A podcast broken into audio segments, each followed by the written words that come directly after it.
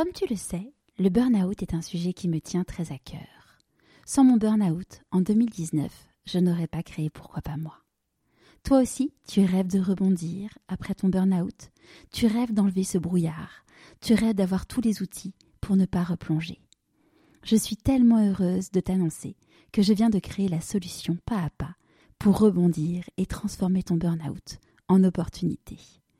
En moins de trois mois, tu auras confiance en toi, tu auras compris les vrais responsables, tu auras toutes les clés pour vivre la vie qui te correspond.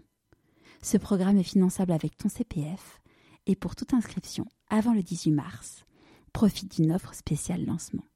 Pour en savoir plus, rendez-vous sur pourquoipasmoi.co. Enfin, j'étais toujours un petit peu dans le mauvais timing. J'étais maman, voilà, trop tôt. Euh, j'ai été athlète trop tard parce que j'ai arrêté ma carrière, j'avais 42 ans. Euh, ce qui est extrêmement vieux en fait hein, dans, dans, le sport de haut niveau et encore plus dans, dans mon sport. Donc euh, j'étais jamais dans le bon bateau en fait, mais par rapport à ce qui se faisait. Mais finalement, c'était mon timing à moi et finalement, je suis bien heureuse de l'avoir euh, joué comme ça en fait. Si on fait une liste de d'excuses ou de prétextes pour pas faire les choses, est toujours beaucoup beaucoup beaucoup plus longue que celle pour faire les choses. Mais si dans la colonne pourquoi le faire, il y a juste, je pense que le mot envie, le mot plaisir, le mot rêve, voilà, ça ça apparaît, ça balaye tout en face. Bienvenue sur Pourquoi pas moi. Je suis Charlotte Desrosiers Natral, la fondatrice de Pourquoi pas moi, l'auteur de Et si je changeais de métier et la créatrice d'un bilan de compétences nouvelle génération. Trouvez ma mission de vie et écoutez ma petite voix. Finançable à 100% avec votre CPF. Grâce à des témoignages sans coupe, découvrez les véritables coulisses de ceux qui ont écouté leur petite voix. Pourquoi pas moi le podcast qui t'invite à écouter ta petite voix? Aujourd'hui, j'ai l'immense plaisir de recevoir Ophélie David derrière mon micro. Un moment d'intimité unique, car sa fille était à côté de nous lors de l'enregistrement. Ophélie est l'exemple même de la personne qui a écouté sa petite voix. Elle est à sa place et assume ses envies. C'est magnifique à voir et à écouter. Elle est la plus grande championne de ski cross de sa génération, avec sept titres de championne du monde d'affilée. Aujourd'hui, elle a pris sa retraite et a appris à se réinventer. Je ne vous en dis pas plus, je vous souhaite la bienvenue dans l'univers d'Ophélie David. Bonjour Ophélie. Bonjour. Est-ce que tu pourrais nous parler de l'objet que tu as choisi pour te présenter, s'il te plaît? Alors parenthèse, en général, j'envoie toujours la question en amont, mais là, euh, comme on se voyait en vrai, mon process de d'interview a, a été un peu chamboulé et du coup, je viens de te poser la question mm. il y a deux secondes. oui, c'est vrai. Et du coup, oui, bah, je te disais, je j'ai toujours avec moi des, des petites pierres, des petits cailloux. Euh, je sais pas pourquoi, mais j'adore le le minéral et, euh, et souvent d'ailleurs, je ramène des petits bouts de cailloux des galets euh, quand je suis euh, dans des endroits qui m'ont marqué ou que j'aime. Et là, du coup, les cailloux que tu as avec toi en ce moment, c'est quoi?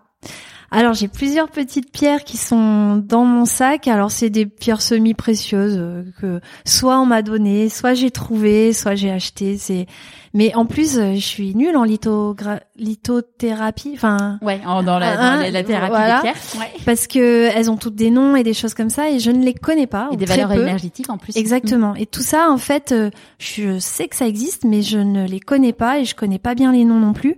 Mais juste euh, ben pour le coup j'aime l'objet et j'imagine que j'aime aussi ce que ça m'apporte mais je ne l'analyse pas je le prends comme ça. Et là euh, je vois que à ton poignet tu as un bracelet avec euh, que des pierres.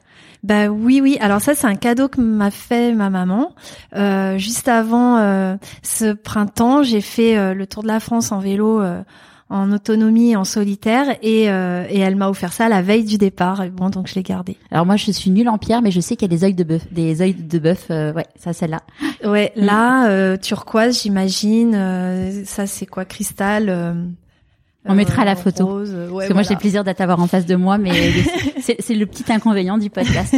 Et est-ce que tu peux nous raconter où est-ce que tu as grandi? Oui, alors j'ai grandi, j'ai eu la chance de grandir dans différents endroits. Euh, je suis née dans le Nord-Pas-de-Calais, à Étaples-sur-Mer.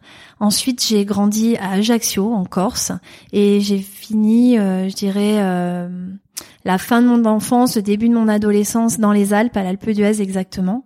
et voilà, j'ai toujours été, je dirais, balancée entre la Corse et les Alpes pour grandir. Et pourquoi t'as bougé autant? Mon papa était joueur et entraîneur de basket et on a beaucoup déménagé au rythme de ses contrats. Et donc le sport a fait partie de ta vie depuis toute petite, j'imagine? Oui, c'est vrai que le sport a toujours été, euh, je crois, un pilier euh, d'éducation pour mes parents. Mon, pa mon papa était donc un grand sportif, ma maman pas du tout, elle était euh, éducatrice spécialisée.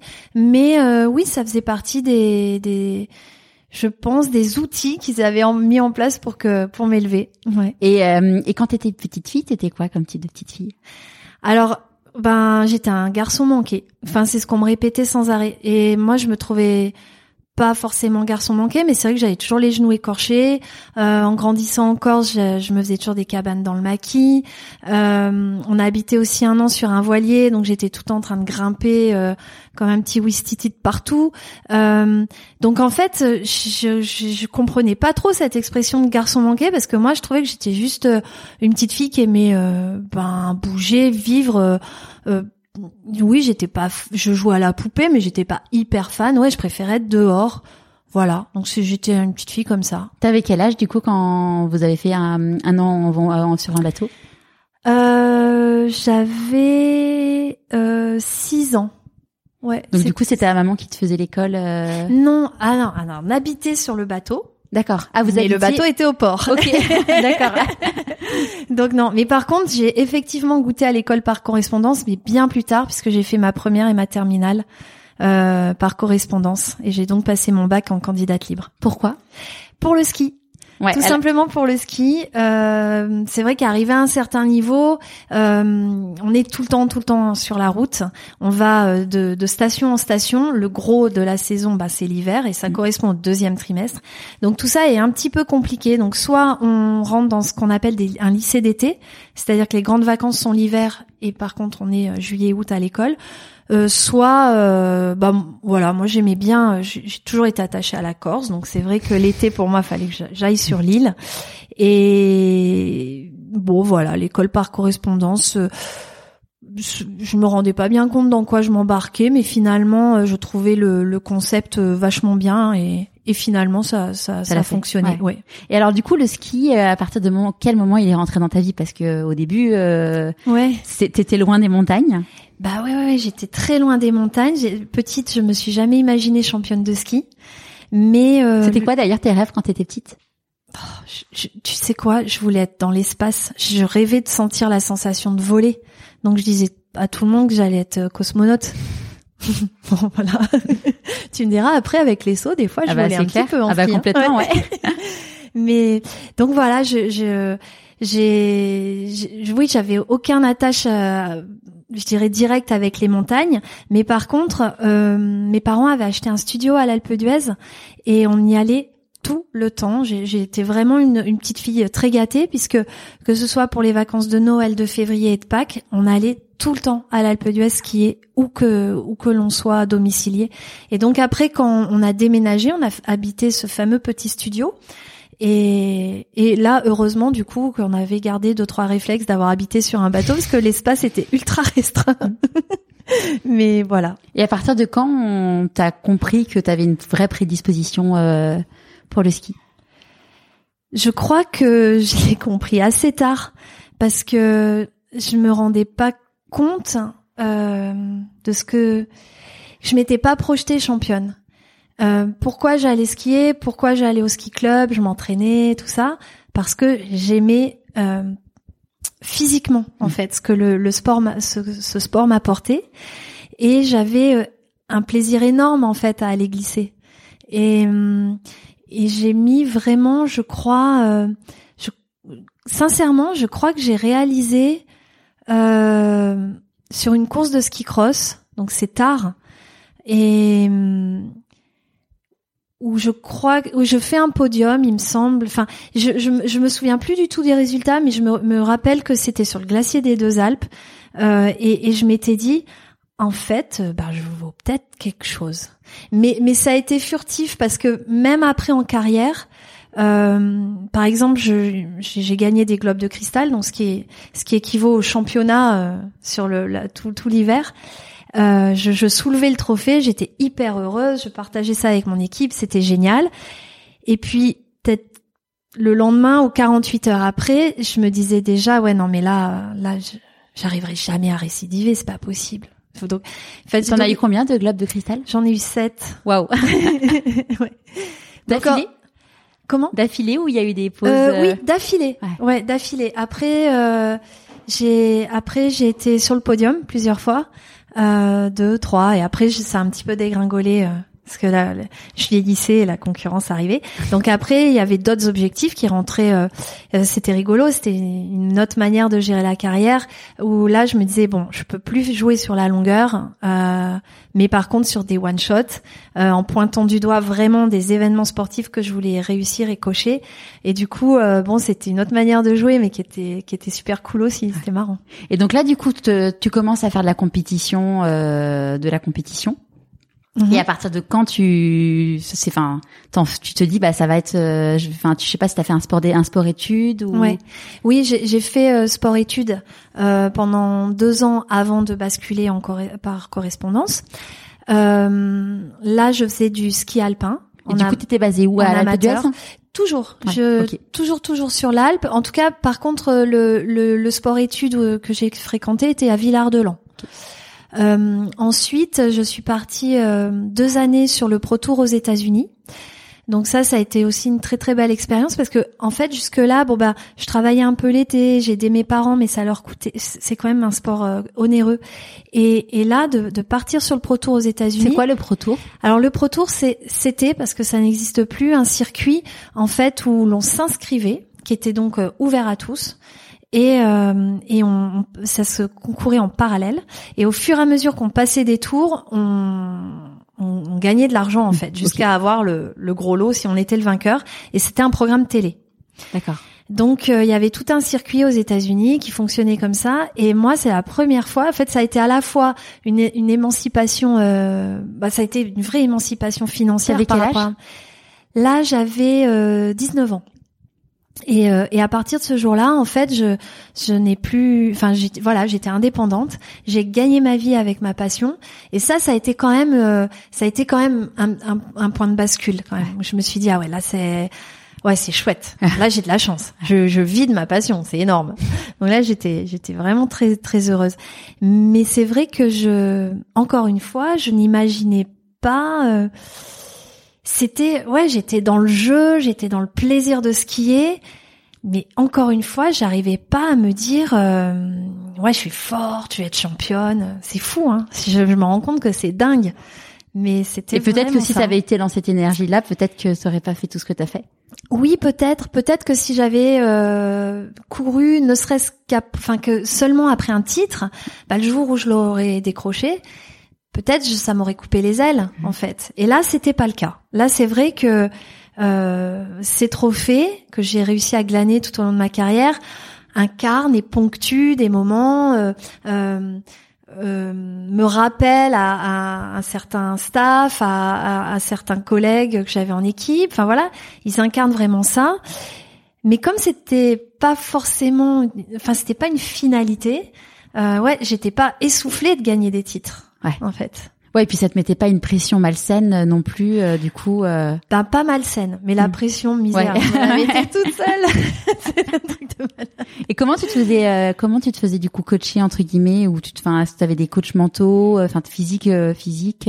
Ouais, alors physique toujours, technique en ski aussi. les coachs mentaux sont arrivés un peu plus tard dans ma carrière. Euh, comme je te le disais, hein, mon papa était basketteur. Ça a été quelqu'un qui m'a euh, qui m'a du coup euh, insufflé pas mal de sa philosophie et, et, j'avais euh, du coup une boîte à outils assez fournie déjà. Et puis et puis ça, ça va la faire rire parce qu'elle est là, mais j'ai toute ma carrière en ski cross, j'ai été maman et, et c'est vrai que bah déjà ça te met un point, une vie, enfin un pas de côté, un recul. À quel âge t'as été maman? À 23 ans. Et, et, par contre, je, je, je parlais euh, des fois avec Lilou, de, donc ma fille, de, de mes doutes, euh, de mes peurs, de mes échecs, euh, de toutes ces choses qui finalement euh, d'habitude sont cachées aux autres.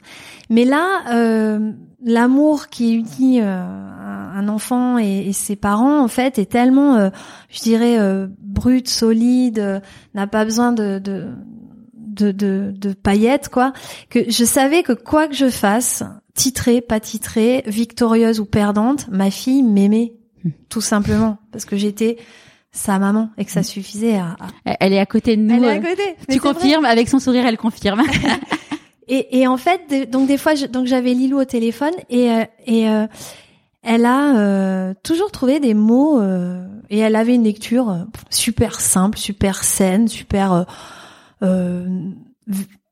naturelle aux choses et elle m'a fait sans le savoir beaucoup beaucoup de bien. Ensuite voilà, sont quand même rentrés dans la danse des sophrologues. moi ce qui a beaucoup marché parce que je suis pas très scolaire, je suis pas euh, j'ai vraiment de la peine avec les, les, les, choses très rigides, très rythmées. Euh, quand c'est trop comme ça euh, orchestré, ça m'étouffe un peu, ça me fait peur. Donc voilà, fallait un petit peu de, de d'instinctif, d'animal presque. Et ben du coup, ce qui me, correspondait le plus, c'était l'hypnose, ah l'hypnose active. Mm. Et ça, ça a été, euh, ça m'a bluffé et ça m'a beaucoup aidé aussi sur la fin de ma carrière. Ouais, ça, l'hypnose, c'est incroyable. C'est, ça permet de refaire sortir des choses. Mais moi, j'ai, été hypnotisée là il y a, il y a 15 jours parce que ma psy, euh, ma psy fait de l'hypnose et de l'EMDR. Mhm mais elle m'a enfin j'ai vécu un moment où en fait ça m'a ouvert les yeux en me disant mm. mais waouh Charlotte enfin t'es vraiment mais trop gentille. Faut que tu muscles faut que tu muscles ton jeu là parce qu'en fait t'es beaucoup trop gentille là stop. Oui il y a de ça mais il y a un côté euh, en fait on se rend compte de la puissance euh, du, du, du subconscient. Ouais et, et, on se rend compte de la puissance de son cerveau et on se rend compte de notre incapacité à le maîtriser surtout. Mmh. Et, j'ai trouvé que en ça l'hypnose active était extraordinaire. Il y a un côté magique. Mmh. Et euh, enfin bref, voilà ça. voilà. Non, c'était des chouettes expériences et j'avoue que là j'en fais plus, mais je me sers de ces expériences. Mais je, je pense que je vais y retourner là. ouais. Ouais, explorer des choses. Ouais, euh, ouais, ouais. Et, et quand t'es devenue maman, j'imagine mhm. qu'il y a des gens qui t'ont dit mais waouh pour ta carrière, euh, c'est pas le moment. Ouais. Alors, ben tout du long en fait. Euh, enfin, j'étais toujours un petit peu dans le mauvais timing. Euh, j'ai été maman voilà trop tôt. Euh, j'ai été athlète trop tard. Euh, Pourquoi trop tard? bah, Enfin, parce que j'ai j'ai arrêté ma carrière, j'avais 42 ans. Euh, ce qui est extrêmement vieux en fait hein, dans, dans, le sport de haut niveau et encore plus dans, dans mon sport.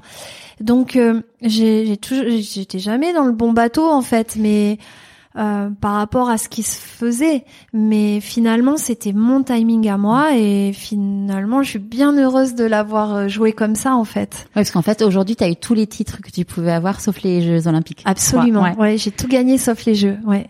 Les JO, t'as fait quelle, t'as fait quelle euh, ville, pays? Alors j'ai fait Vancouver, Sochi et Pyeongchang.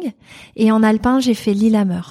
Parce que du coup, euh, c'était en free, en cross que oui, que t'as fait. Voilà, en ski cross. Ouais. ouais en ski cross et c'est effectivement dans la famille du freestyle. Et t'as eu du coup aucun un peu aucune médaille euh, olympique? Si, j'ai eu chocolat.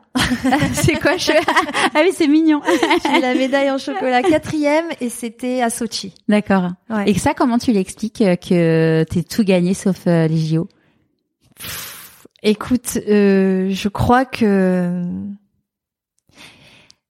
Oh, j'ai pas vraiment la réponse. Ça pourrait être que des suppositions, mais effectivement, je j'aime passionnément cette compète et je crois que j'y mettais euh, peut-être trop d'affect.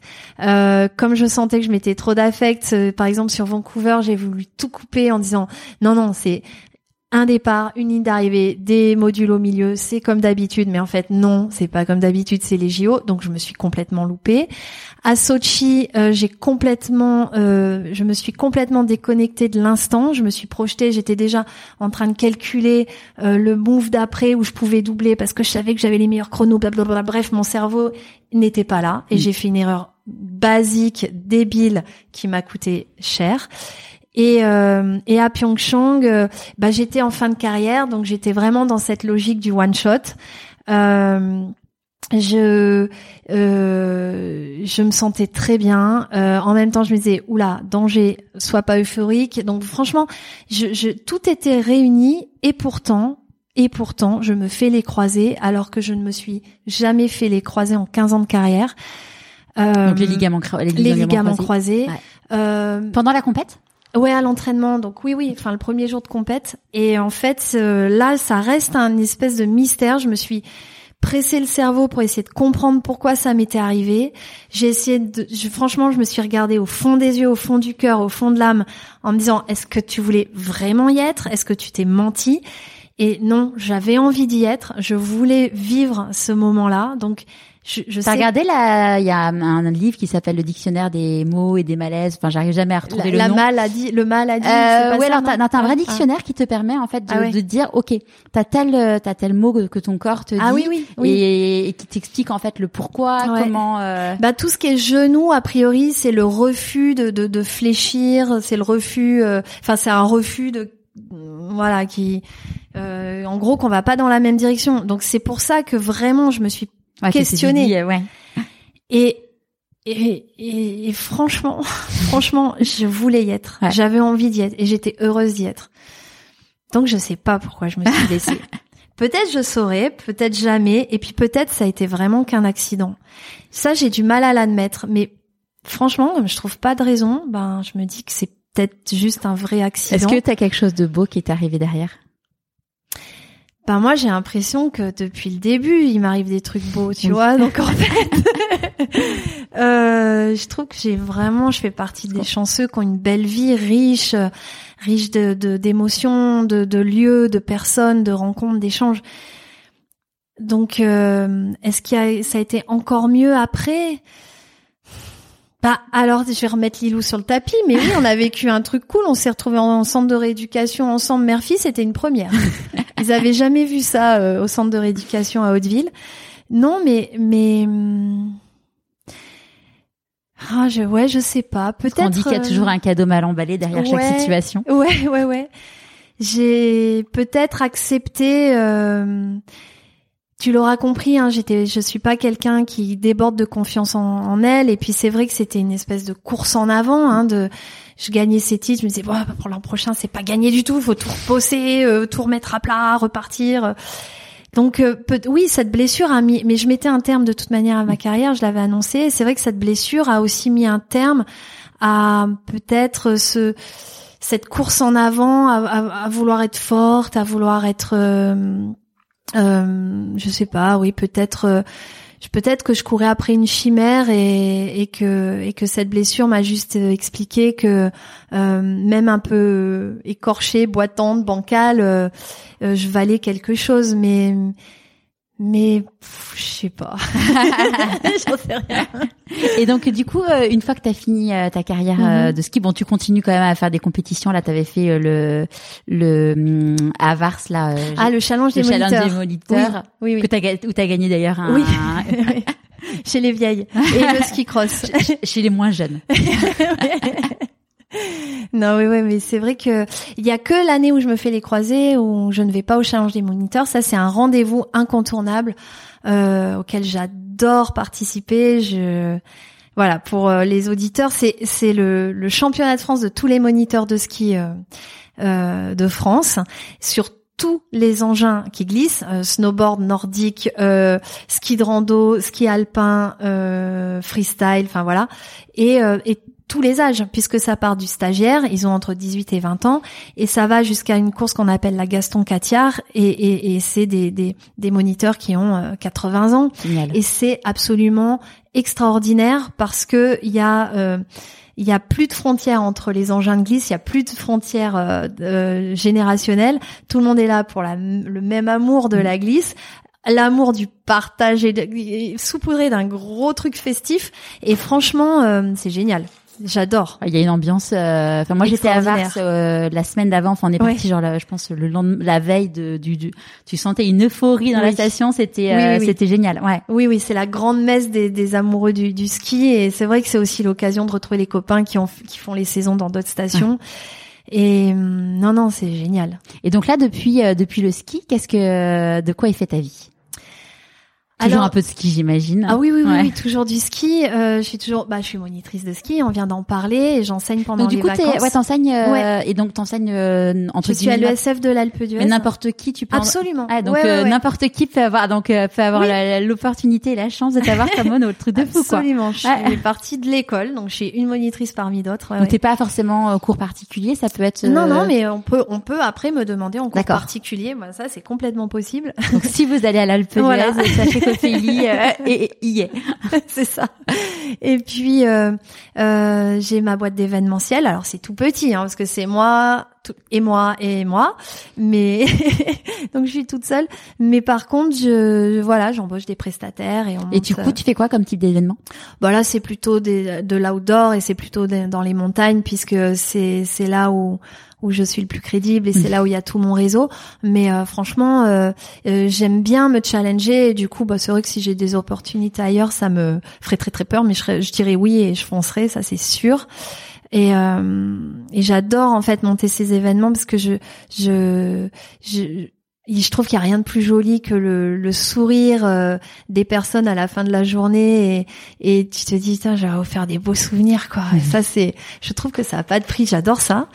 Et, et là tout récemment avec euh, mon ami on a on a on a créé une, notre euh, notre entreprise d'édition et on va cet hiver euh, publier deux gratuits, l'un à l'Alpe d'Huez et l'autre à la Clusa. Donc là c'est aussi une sacrée aventure. Donc c'est des gratuits où il y aura quoi dedans? Alors on va surtout euh, mettre en avant, je dirais, la richesse euh, de la station qui accueille euh, qui accueille tous ces touristes.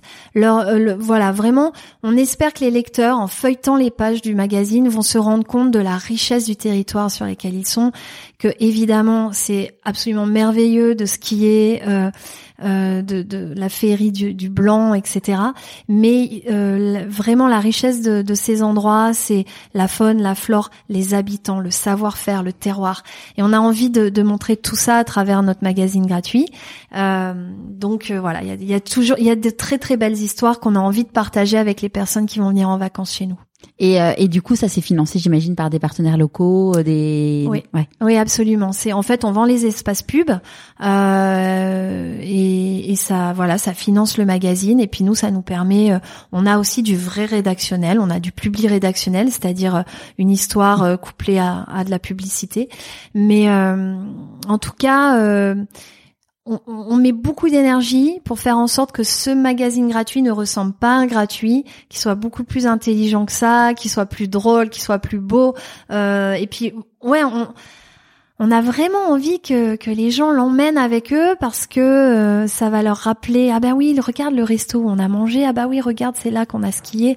Ah bah oui nous aussi on a vu euh, euh, le chamois là-bas enfin ouais la montagne c'est tellement riche Mm. et on a envie euh, voilà que ce De soit leur faire un vivre une photo. expérience parce qu'ils auront eu les coulisses euh, de tout ça. Oui, aussi se rendre compte euh, de la richesse aussi des habitants qui sont là-bas. Il y a des trajectoires incroyables, des personnages, mais qui c'est des romans à eux seuls. Et voilà, on a envie de mettre tout ça en avant. Donc là, ça va sortir avec l'ouverture des stations euh, en Ah, décembre. ouais, absolument. Les magazines seront livrés euh, la semaine du 12 décembre, juste avant les vacances. Vous en, vous en êtes tout là du coup par rapport à ce projet? Parce que là aujourd'hui on est le 21 octobre. Ouais, ouais, ouais, bah tu vois, c'est il y a le tic tac qui s'accélère. Euh, on commence. euh, euh, beaucoup de choses sont bouclées et puis il y a encore de la commercialisation en cours et il y a encore euh, des pages de pub à récupérer à droite à gauche euh, par nos fournisseurs et puis euh, ouais non là c'est c'est un peu le rush Ouais. j'avoue c'est un peu stressant Et les événements, t'en fais à quelle fréquence?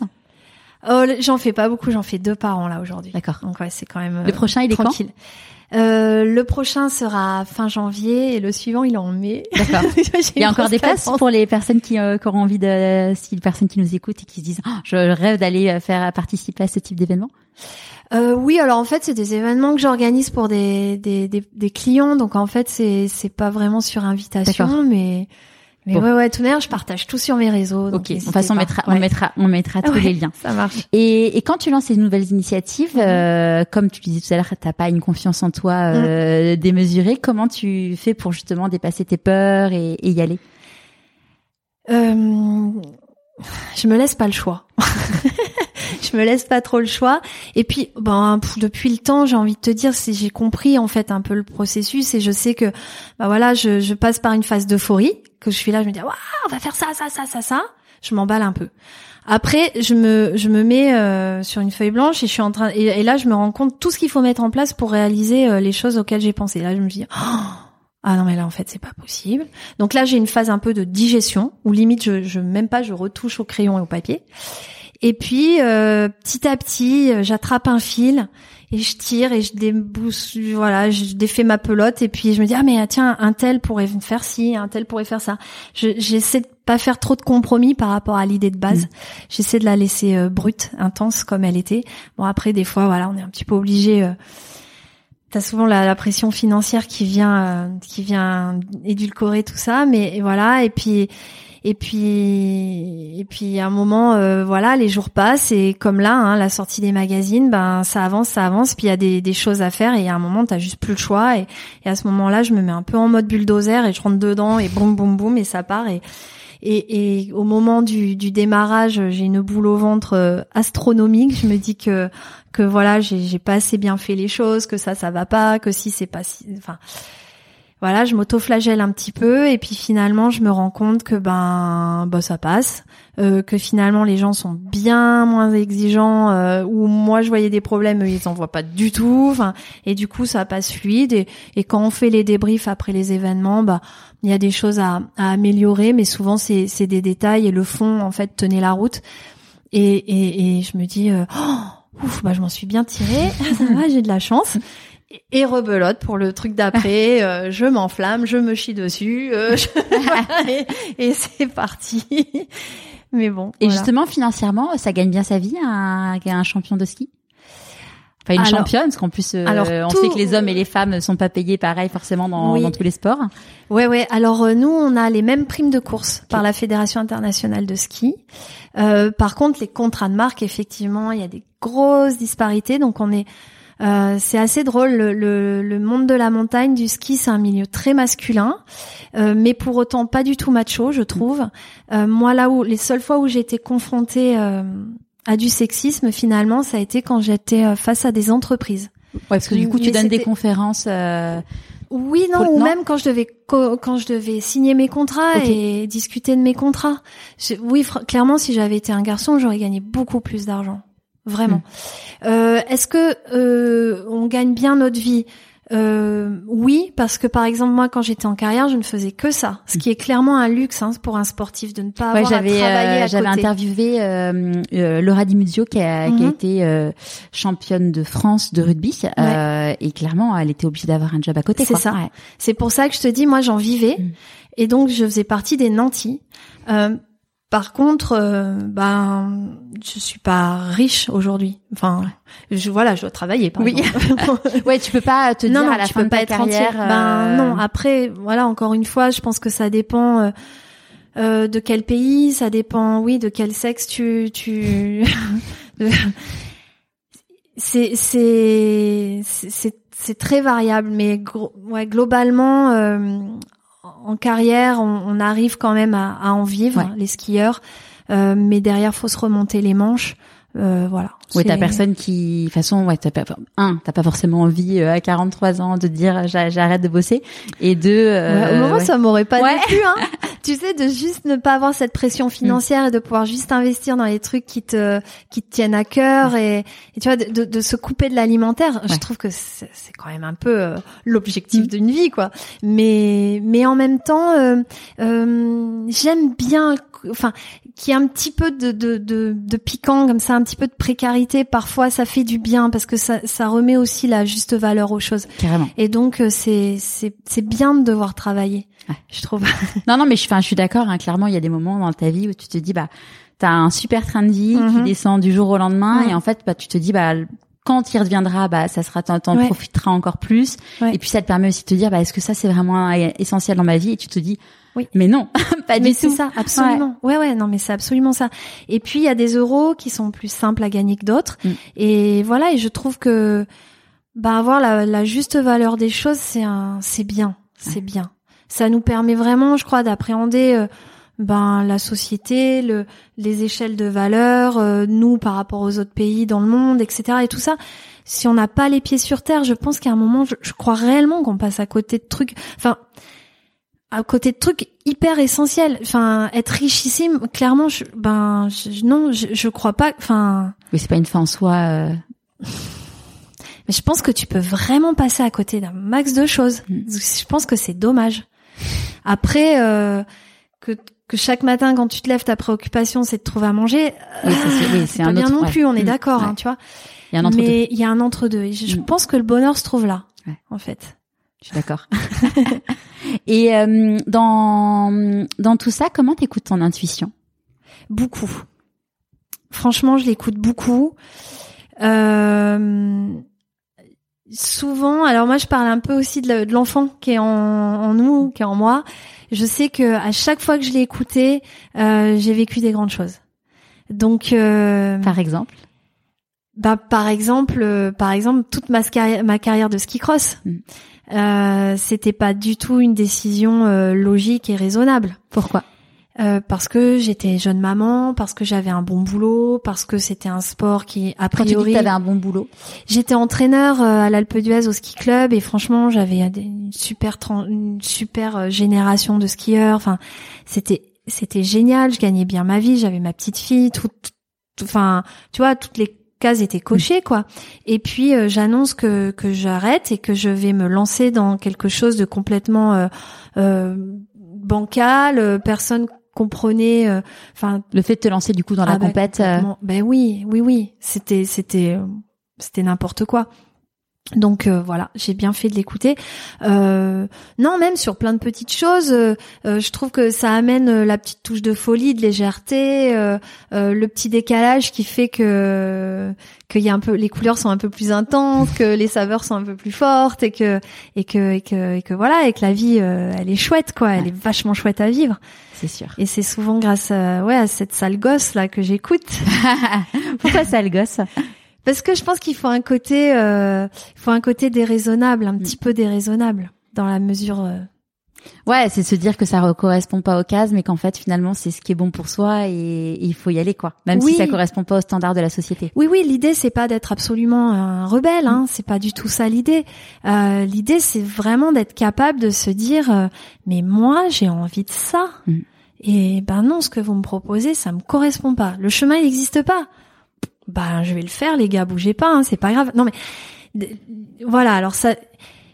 Oui, c'est, enfin, c'est un peu l'instinct, c'est un peu, euh, voilà, l'enfant en soi, et euh, et en tout cas, ce qui est sûr, c'est que quand on suit cette route-là, je, enfin moi là, ça pour le coup, je suis pas sûre de grand-chose, mais ça, j'en suis sûre. On, on est, on est honnête avec ce que l'on est vraiment, et du coup, on est forcément mieux dans ses pompes à la sortie, quoi. Ouais. Et puis comme on est sur sa voie, il y a les portes qui s'ouvrent. Aussi, Mm. aussi, oui, parce qu'on met pas de masque, on n'est pas dans des faux semblants, et ça, ben les les gens aussi en face le, le ressentent, je pense. Et, et du coup, euh, les choses ont l'air comme ça de, de couler de source, mais c'est parce que je crois qu'on est en phase avec ce que l'on est vraiment, et et c'est c'est primordial. Et du coup, ça va aussi avec un, un truc. Souvent, on se on s'auto-censure et, et on se fait beaucoup de mal on se fait beaucoup de mal. Donc euh, voilà, je crois que c'est, enfin voilà, je mets un peu tout ça dans le même pot. Et, et l'intuition évidemment fait partie de des ingrédients dans ce pot magique là pour nous aider à, à choisir les, la bonne route. C'est amusant parce que tu disais tout à l'heure que t'avais pas confiance en toi, mais Ouais. d'un autre côté, euh, finalement, t'as confiance en ta petite voix et Ouais. et ce qui t'a, ce qui a fait qu'en effet, t'as fait des très grandes choses. Ouais, ouais, t'as raison. En fait, en fait, je, ouais, je sais pas. Ouais, t'as raison. En fait, j'ai confiance en ça, Mm. mais souvent je me sens pas à la hauteur. En fait, ouais, peut-être je rêve trop grand. On rêve jamais trop grand. il y a tellement de citations qui disent que justement, il faut voir très grand. Ouais, ouais, ouais, c'est vrai. Comment tu célèbres tes réussites? Euh... Ben écoute, elles sont. Je crois que j'ai eu des célébrations multiples. En fait, il y, en a vraiment eu qui ont été très euh, comme des grandes lames de fond à l'intérieur, comme euh, une vague qui te submerge, très profonde, très douce, très lente, mais qui t'englobe. Et euh, j'ai eu vraiment, pour le coup, des feux d'artifice qui explosaient à crier, à hurler, à ouais. Si j'ai donc je pense j'ai eu- j'ai eu un peu les deux extrêmes. Ouais, je, je sais pas si j'ai une manière de célébrer. Mais tu célèbres. Ouais. Ouais. Mais il y a des petites euh, célébrations quasi quotidiennes. Ah bah c'est bien, non mais c'est en fait c'est amusant parce que c'est une question que je pose à chaque Ah ouais. à chacun de mes invités. Il y a beaucoup de gens qui me disent oh, je devrais célébrer. Et Mais Ah moi je trouve ça génial de célébrer. Ouais. bah oui, oui, oui. Franchement, euh, euh, je pense que c'est c'est c'est rien et ça fait tellement de bien. Ah mais tellement. Et, et les petites victoires, euh, elles aident à aller euh, vers les plus grandes en Mm. fait. Et après, c'est bien aussi d'être critique envers soi. Hein. Faut pas non plus se reposer trop sur ses lauriers, je trouve. Il faut aussi être capable de se regarder et de se dire ouais là non là non non non c'est pas bien. Mais effectivement, quand on a quelque chose qui qu'on estime réussi ou qui nous apporte euh, du bonheur, euh, le souligner c'est bien.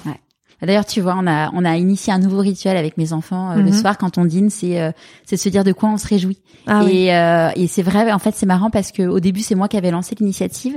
Et là, hier soir, mon fils il me dit, maman, euh, on n'a pas fait euh, de quoi on se réjouit aujourd'hui. Ah, c'est Et génial. ouais, et alors Ouais. ma fille qui pour qui pour le coup est plutôt euh, est plus euh, beaucoup plus positive que lui qui oh qui râlait et tout. Et en fait, maintenant du coup tous les soirs, on se dit OK, de quoi on se réjouit? Et et je trouve ça génial parce qu'en fait, bah plus tu plus tu te réjouis, enfin plus tu mets du positif dans ta vie, plus tu vas voir le positif et, Ouais. et je suis trop contente de leur de leur avoir donné ce goût-là euh, parce que et comme tu disais en effet, c'est à force de petits euh, succès qu'on arrive à atteindre des grands succès Mhm. et c'est pareil pour le positif, c'est un micro truc juste genre t'as mangé tel truc à la cantine, t'es content Ouais, et, ouais. et qu'après qui te qui te permet de dire bah voilà euh, ça c'est super positif et de se dire que finalement dans chaque journée même dans la pire des journées il y a toujours un truc positif quoi. Ouais, toujours, toujours. Ouais. Des fois, il est bien caché, j'avoue. Oui. mais mais mais il y en a toujours. C'est vrai, c'est vrai, c'est vrai. Non, non. Puis c'est une vraie force de, de réussir à le à le ressortir parce que euh, c'est ce qui met euh, de l'essence dans le moteur pour continuer à avancer. Exactement. En fait. Ouais, et puis après tu te rends compte que c'est vraiment une gymnastique de l'esprit. Oui. C'est c'est de se dire bah voilà euh, Oui. ok c'est vraiment la merde mais où est-ce qu'il est positif dans tout ça ça. Ça peut pas être pire. C'est ça ouais exactement. Je suis encore en vie donc c'est bon. À quel moment dans ta vie tu t'es dit pourquoi pas moi? Euh... Ben voilà, je, te, je vais je vais retourner sur cette course là aux, aux deux Alpes. Où ouais, pourquoi pas moi euh, Pourquoi pas moi euh, la course au podium et aux victoires Et puis euh, un petit peu, euh, peut-être aussi un petit peu là avec mon Tour de France à vélo. Donc là c'était cet été. c'était cet été, ouais, c'était du 25 mai au 3 juillet. Et hum, où je me suis dit, euh, j'ai ce rêve, ben je vais le faire. Alors c'est pas exactement du pourquoi pas moi, mais un peu quand même, quoi. C'est dans le sens où euh, je pense que quand on, on se dit cette phrase, pourquoi pas moi, c'est le moment où on est prêt à faire le petit pas dans le vide et à partir à la découverte euh, de soi-même un petit peu et, et de ce qu'on est peut-être capable de faire, mais en tout cas on a envie de savoir si on en est capable ou pas. Et ben voilà, le Tour de France à vélo là, c'était un Donc peu là ça t'étais aussi. toute seule. Ouais, solo, Seule avec ton autonome. Ouais, ouais, ouais. Et, et j'ai donc euh, dessiné mes, mes étapes en janvier et, et au mois de mai j'étais j'étais sur mon vélo et honnêtement les premiers tours de roue, je me suis rendu compte que c'était euh, énorme, énorme, énorme, enfin que c'était grand la France.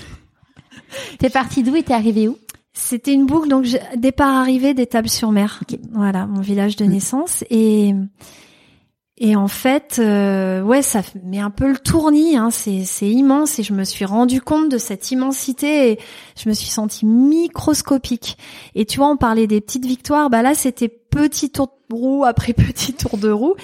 Et au final, ça s'est fait, quoi. Tu vois, les 5600 kilomètres. Sachant que, euh, rappelons-le, au mois de mai cette année, il a fait une chaleur Ouais. de bœuf. Ouais, ouais, ouais. Pendant la canicule, j'étais euh, dans la vallée du Roussillon. Là, va, ya, ya, baba.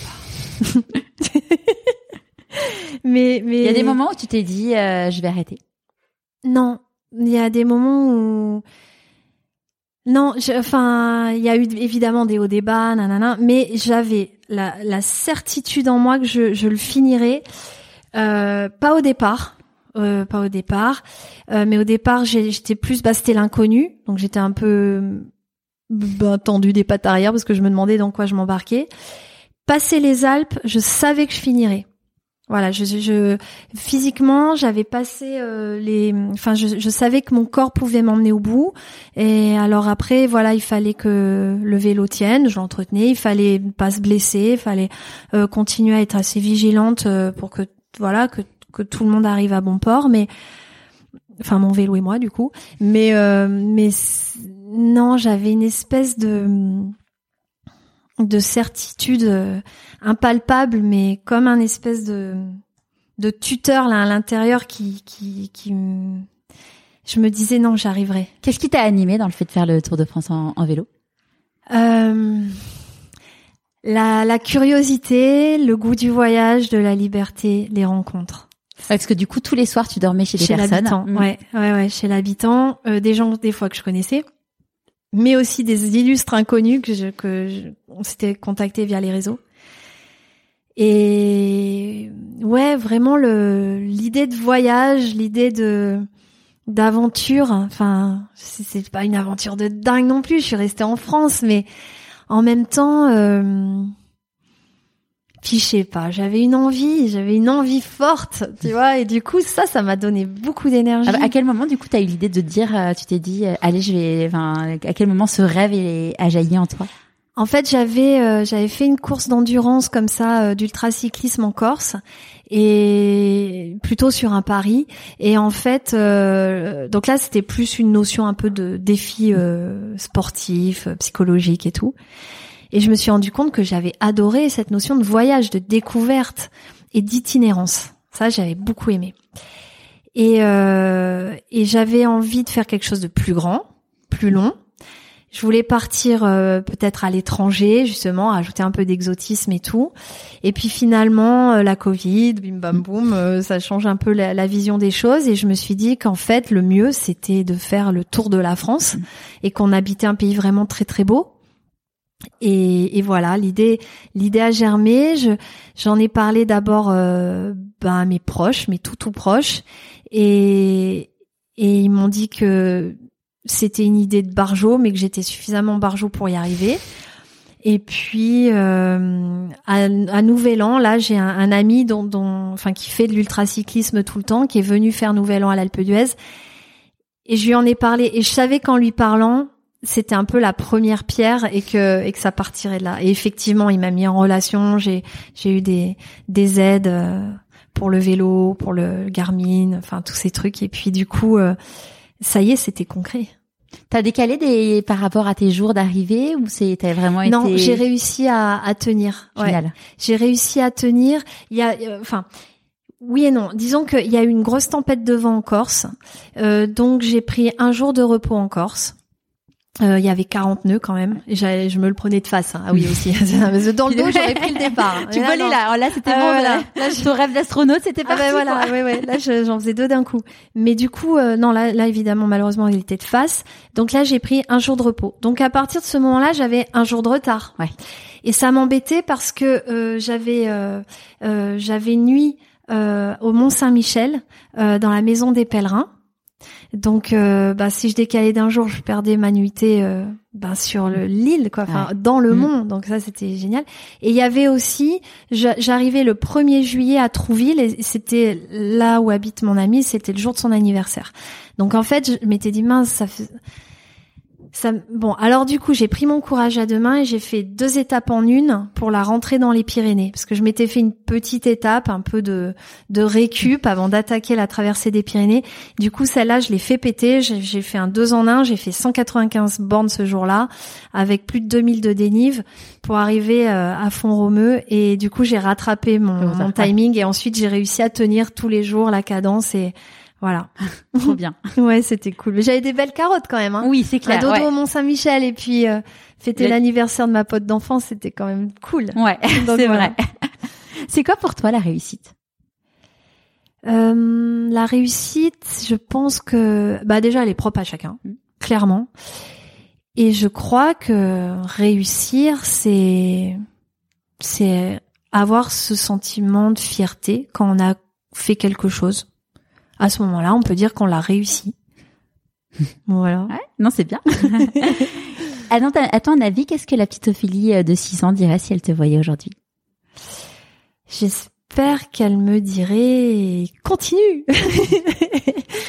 euh, ben, je crois qu'elle me dirait euh, reste un peu plus dans la nature. T'es souvent en ville. Euh, ça me manque un petit peu. Mm. Je crois qu'elle me dirait euh, tu peux pas mieux te débrouiller là parce que quand même tu t'organises trop mal. On n'a jamais le temps. Mais je crois qu'elle me dirait euh, bon à part ça ça va tu te démerdes bien. C'est cool. On vit des bons trucs. On dit que dans la vie, quand on fait des choix, euh, on fait des, des renoncements. Pour toi, mhm. quand du coup tu as eu cette carrière euh, de grande sportive, ça a été quoi pour toi tes renoncements?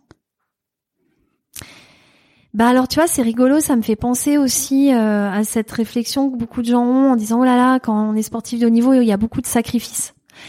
Bah je trouve pas en fait et du coup j'ai pas l'impression d'avoir renoncé.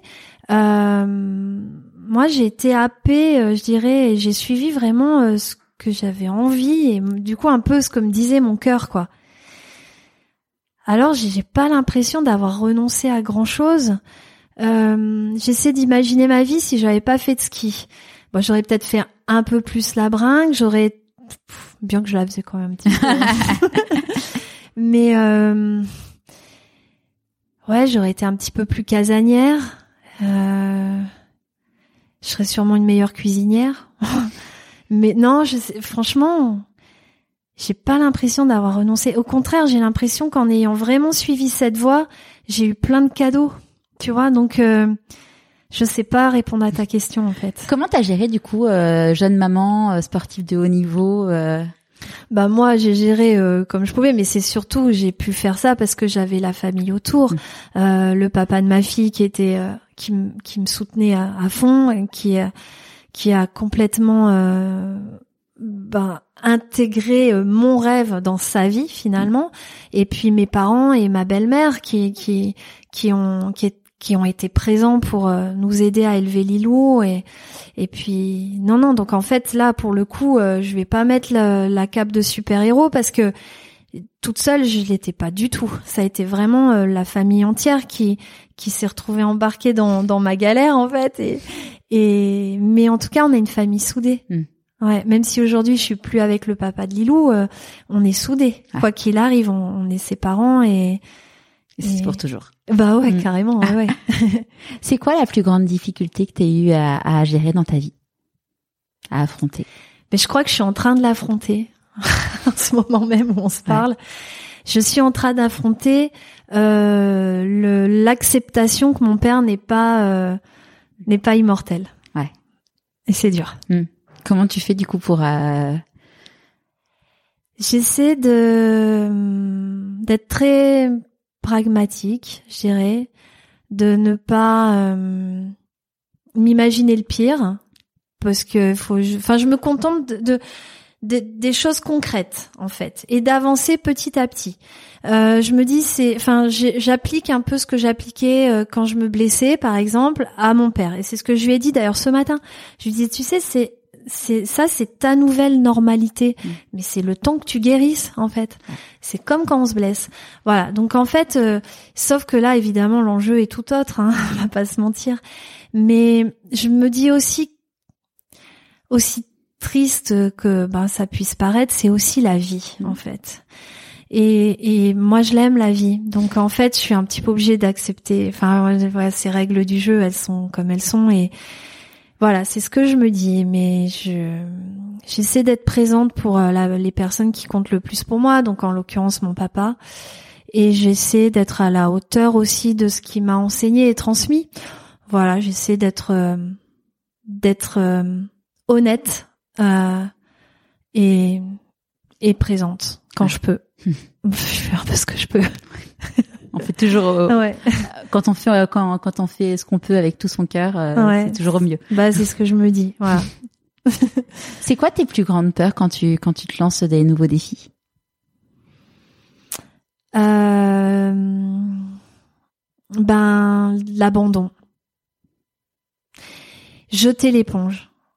Ouais, tu vois, je parce que euh, parce que parce que parce que c'est pas joli en fait voilà. Il y a, y a aussi un truc rigolo je déteste faire des demi-tours. C'est des fois je il faudrait faire le demi-tour mais concrètement tu vois dans la vie faire un demi-tour Ouais. sur une piste pas de vélo Ouais. par exemple. Mais je déteste ça. Je ne le fais je- enfin je fais jamais je, je sais que je me mets dans une galère mais je préfère avancer tout le temps. Bon, euh, donc euh, j'imagine que le demi-tour, le retour en arrière, voilà, me fait peur aussi, puisque c'est un vrai rejet pour moi. Depuis toujours? Ouais, ouais, ouais, ouais, j'ai- j'aime Il y en pas a ça. qui, il y en a qui aiment pas Revenir passer sur au mes même pas. endroit. Ouais, Euh, ouais, voilà. Ouais, voilà. Quand je vais faire un, un- quand je vais courir, je me débrouille pour faire des boucles. Un aller-retour, ça me saoule. Enfin, tu vois? Ouais. Voilà. Donc j'imagine qu'il doit y avoir quelque chose caché là-dessous, là. Et, euh, et oui, et, et l'abandon, l'abandon, euh, l'abandon, euh, me, ouais, c'est pas que ça me fait peur, mais j'aime pas, j'aime pas, j'aime pas, et j'espère ne pas, jusqu'à présent, bon an mal an, euh, j'en ai pas vécu beaucoup des abandons. Enfin, quand j'ai abandonné, c'est que physiquement, je ne pouvais Mm. pas être présente. Mais sinon, j'ai j'ai réussi à à chaque fois trouver les ressources. Donc euh, voilà, je, je sais bien qu'un jour je vais je vais me prendre le mur, hein, mais Pourquoi? Bah parce que j'imagine que à, à vouloir toujours voir où sont la limite, un jour on la trouve. Sauf si on est aligné avec soi-même. Ouais, ouais, ouais, ouais, ouais. Oui, alors euh, oui, ah oui, là je, par- je parlais plus euh, phy- physiquement, Physiquement, pour ouais. le coup. Ouais, ouais. Bien que effectivement, quand la tête est quand la tête est bien présente, euh, nos, nos ressources physiques sont quasi inépuisables, c'est Mhm. vrai. Mais bon, voilà. C'est une nouvelle sportive qui te parle. hein. Jusqu'à il y a peu, euh, c'était la grosse blague de Charlotte Le Sport. Donc, euh. de quoi t'es la plus fière aujourd'hui? Ah, de Lilou. bah oui. Mais oui, en plus, je suis fière de... Elle est loin d'être parfaite. non, mais je, je, je trouve que euh, je suis fière d'elle parce que je trouve qu'elle est une, une jeune femme euh, rayonnante et, et, et je trouve qu'elle s'assume euh, vachement plus que moi à son âge. Enfin, je sais pas. Elle, je la trouve forte. euh, Elle a quel âge du coup elle a 23 ans. Donc l'âge où t'étais, où Oui. été maman. Oui, bah d'ailleurs, on a eu une discussion où je disais, Lilou, je ne suis pas prête. je suis pas du tout prête à être grand-mère. Ce à quoi elle m'a répondu, t'inquiète, je suis pas prête à être maman. Bon, donc euh, c'est bon. c'est marrant qu'ils disent euh, que parce que bon finalement euh, être maman à 23 ans c'est un Oui, bah je sais, je sais. Non, mais c'est fou. Mais hum, il y avait une part d'inconscience, moi, je crois aussi dans mes trucs. Mais je me encore une fois, je suivais les élans du cœur sans... et après j'arrangeais le truc, tu vois, mais c'était pas structuré avant de faire euh, tout ça, quoi. Enfin bon, bref. Mais mais non, bah, par exemple, voilà, c'est moi, je, je cette fuite en avant parce que j'ai pas trop confiance en moi. Je je- j'ai pas l'impression qu'elle se soit comme ça chez chez elle. Euh, je, je la trouve brillante en fait. Euh, bon là, je lui lance des fleurs, elle va être pénible tout à l'heure. elle ferme Non. les yeux en mode Ouais. maman Je sais, je sais, pardon, mais bouge-toi les oreilles. Mais c'est la première fois que je fais une interview avec euh, avec une personne à côté et je trouve ça chouette parce que du coup euh, ça crée les petits moments non, puis bah j'imagine c'est délicat parce que je parle de toi, donc là. non, mais c'est vrai, je je suis euh, très fière d'être sa maman. c'est chouette si tu croises quelqu'un dans la rue euh, qui t'entend parler de ton palmarès et qui te dit mais tu n'en es tu n'en es là que grâce à de la chance qu'est-ce que tu auras envie de lui répondre? Euh, ben que il a en partie raison parce qu'il faut quand même une bonne étoile, mais que c'est quelqu'un qui ne connaît pas le sport. c'est tout.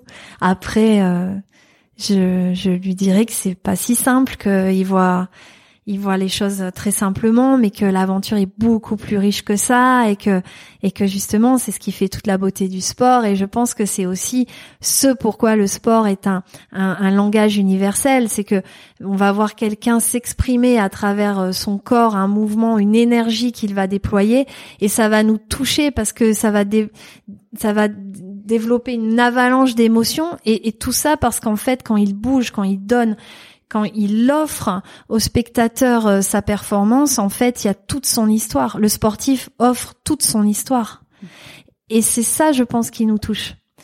Et, voilà, donc je lui dirais, je pense que vous regardez mal le sport à la télé, allez dans un stade, ouvrez les yeux, les oreilles, ouvrez vos capteurs, vous verrez que il faut de la chance, mais pas que. Ouais. C'est quoi les plus grandes difficultés selon toi euh, quand tu es un grand sportif?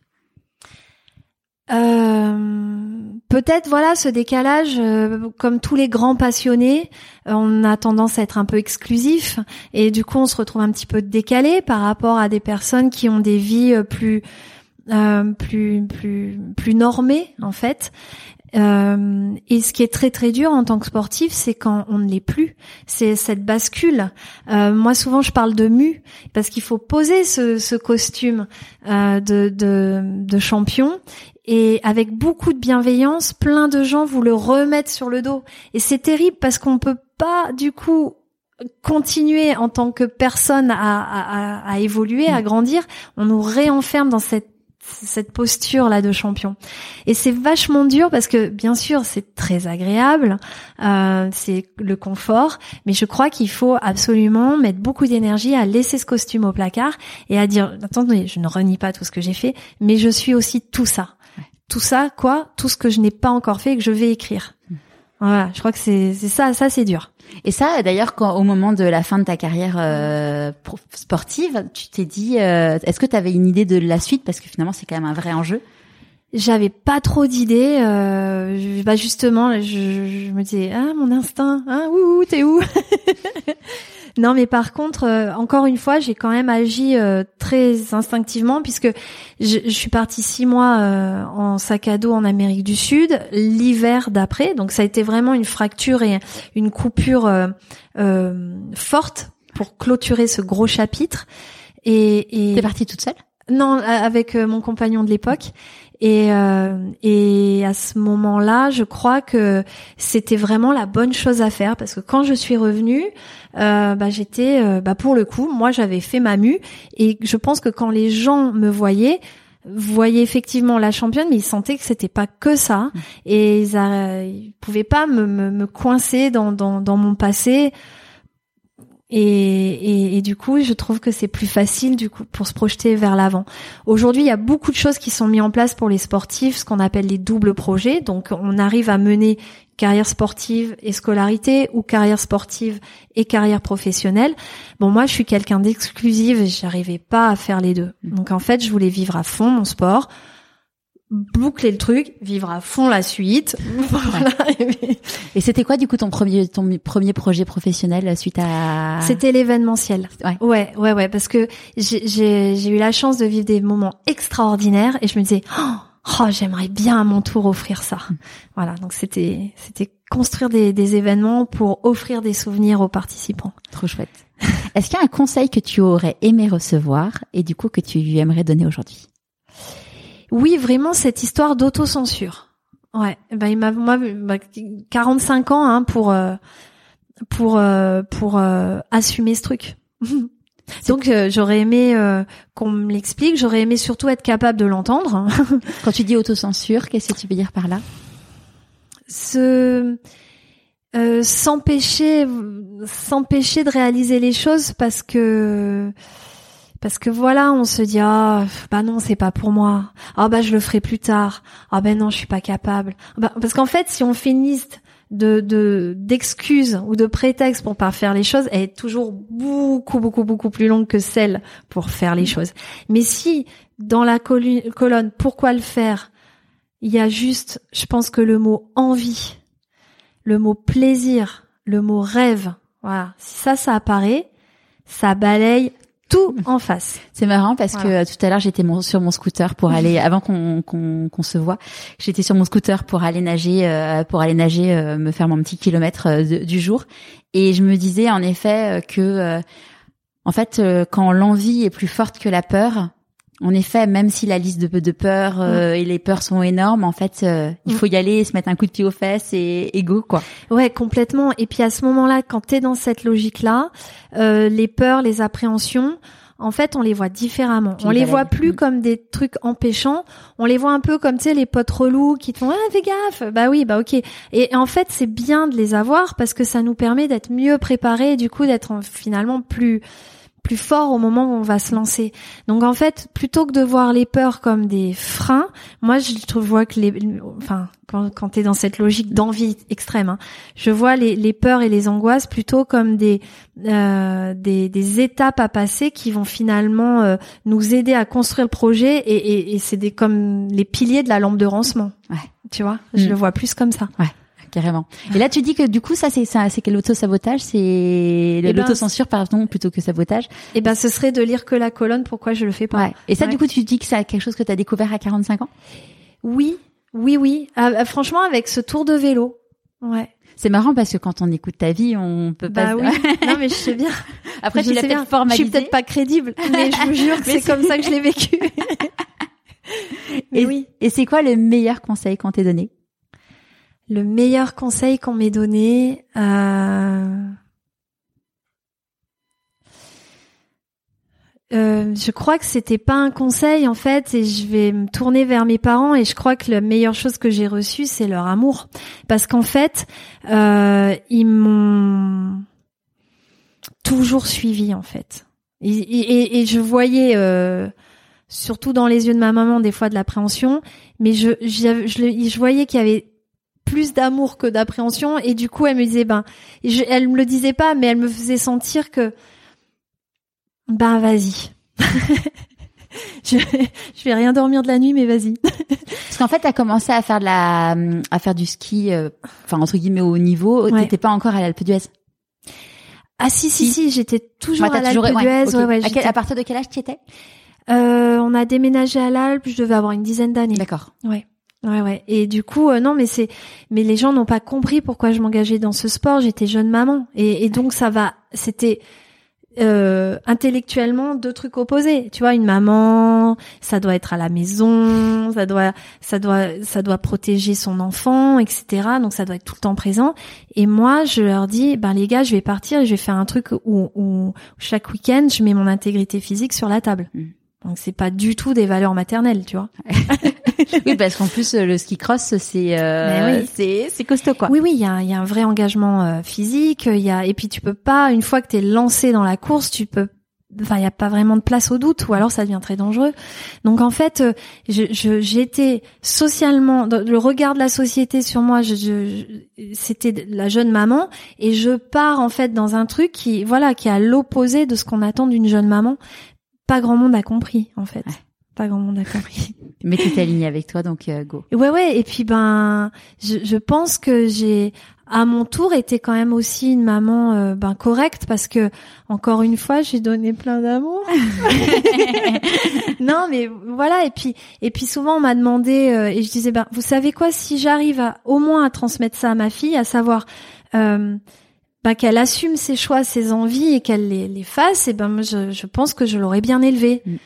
Et donc euh, le dire c'est bien, le faire et le montrer c'est mieux. Donc euh, voilà. On, on arrive parce que tu l'as regardé, vous vous êtes regardées toutes les deux dans le, blanc, dans le blanc des yeux avec un grand sourire, avec plein d'amour. c'est quoi tes prochains défis? Ben là professionnellement clairement c'est les magazines. hein. On parle vraiment de l'immédiat. Euh, Mais c'est un gros défi, donc c'est tout de suite c'est le premier qui me vient en tête. Et après, écoute, euh, je je n'en ai pas encore, mais je je- j'ai hâte, j'ai hâte qu'il arrive, qu'il me qu'il me prenne le, cerveau là, ce prochain défi. Et et, j'aimerais que ce soit à nouveau euh, en solitaire et en vélo. J'ai adoré, j'ai vraiment adoré cette aventure. Ce sentiment de liberté était extraordinaire. Mais mais voilà, je crois que on peut. Il faut que l'envie m'a- m'attrape au vol là. Et pour l'instant, j'ai rien qui me vient tout de Mm. suite là maintenant. Mais j'ai trop hâte que ça arrive. Étape par étape. C'est le cas de le dire. Ouais, ouais, exactement. Et euh, si euh, s'il y a des personnes là qui nous écoutent et qui Mhm. ont encore un peu peur pour se lancer, qui- Ouais. qui, ont leur pourquoi pas moi, mais qui Ouais, qu'est-ce que tu as envie de leur dire? Mais ben, je vais me répéter, mais allez-y, foncez, foncez. C'est si, au fond de soi. De toute manière, si vraiment on s'écoute, on le sent. Mm. Et si vous le sentez, allez-y parce que franchement les regrets c'est lourd. Les, les regrets c'est pas bien. Mais mais par contre les souvenirs c'est magnifique. Donc euh, donc faut faut les faut les voilà. J'ai le j'ai fait un petit film et en fait le il fallait la, la petite punchline et c'est transformer ses rêves en souvenirs. Voilà, alors vraiment, c'est c'est ça qu'il faut faire et je vous encourage tous à le faire. Et si je peux être la petite pitchinette euh, qui vous fait basculer dans cette, dans votre aventure, bah moi je serai la plus heureuse du monde.